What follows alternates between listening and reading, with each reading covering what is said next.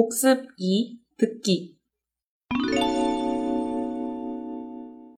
1번부터 4번까지 다음은 무엇에 대해 말하고 있습니까?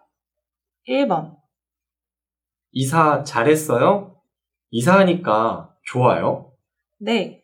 학교에서 가까워져서 편하고 좋아요. 그럼 새 집에 언제 초대할 거예요? 이번 주말에 어때요?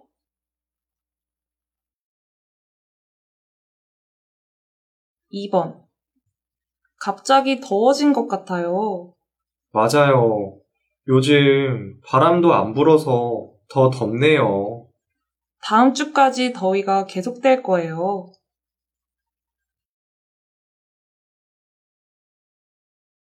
3번 백화점에서 카메라를 팔지요? 카메라를 사려고요?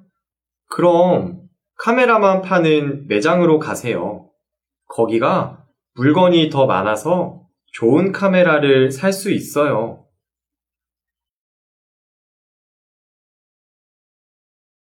4번 혼자 살기 힘들지 않아요? 안 힘들어요. 먹고 싶은 것도 마음대로 먹고 조용해서 좋아요. 또 요리할 수 있는 내 주방이 생겨서 좋아요.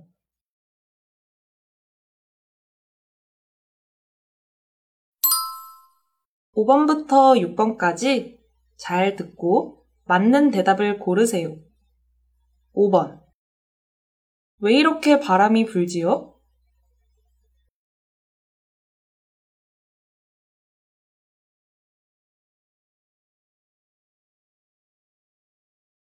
6번. 유정 씨는 베트남에 가봤어요?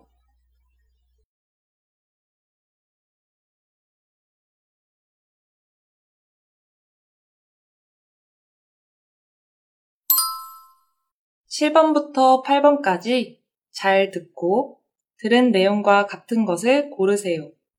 7번. 내일 날씨입니다. 내일은 기온이 더 내려가서 오늘보다 추워지겠습니다. 서울과 제주도는 오전에 가끔 눈이나 비가 내리겠고, 밤에는 맑아지겠습니다. 부산은 구름만 끼고 눈은 오지 않겠습니다.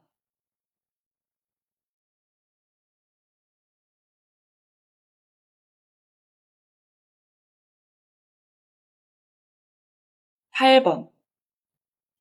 유정 씨, 지금 어디에 가요?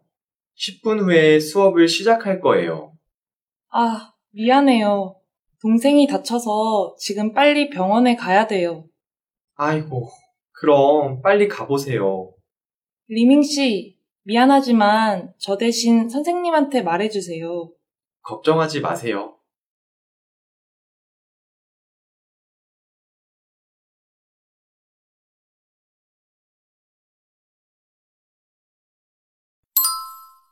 구 번부터 10번까지 잘 듣고 질문에 맞는 답을 고르세요.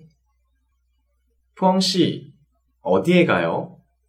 아, 날씨가 추워져서 겨울옷하고 모자를 사려고 지하상가에 가요. 지하상가요? 학교 근처에 그런 곳이 있나요? 학교 근처는 아니고 지하철을 타고 15분쯤 가야 돼요.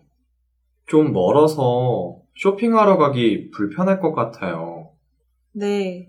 저는 지하상가에서 쇼핑을 자주 하니까 좀 가까운 곳에 있으면 좋겠어요.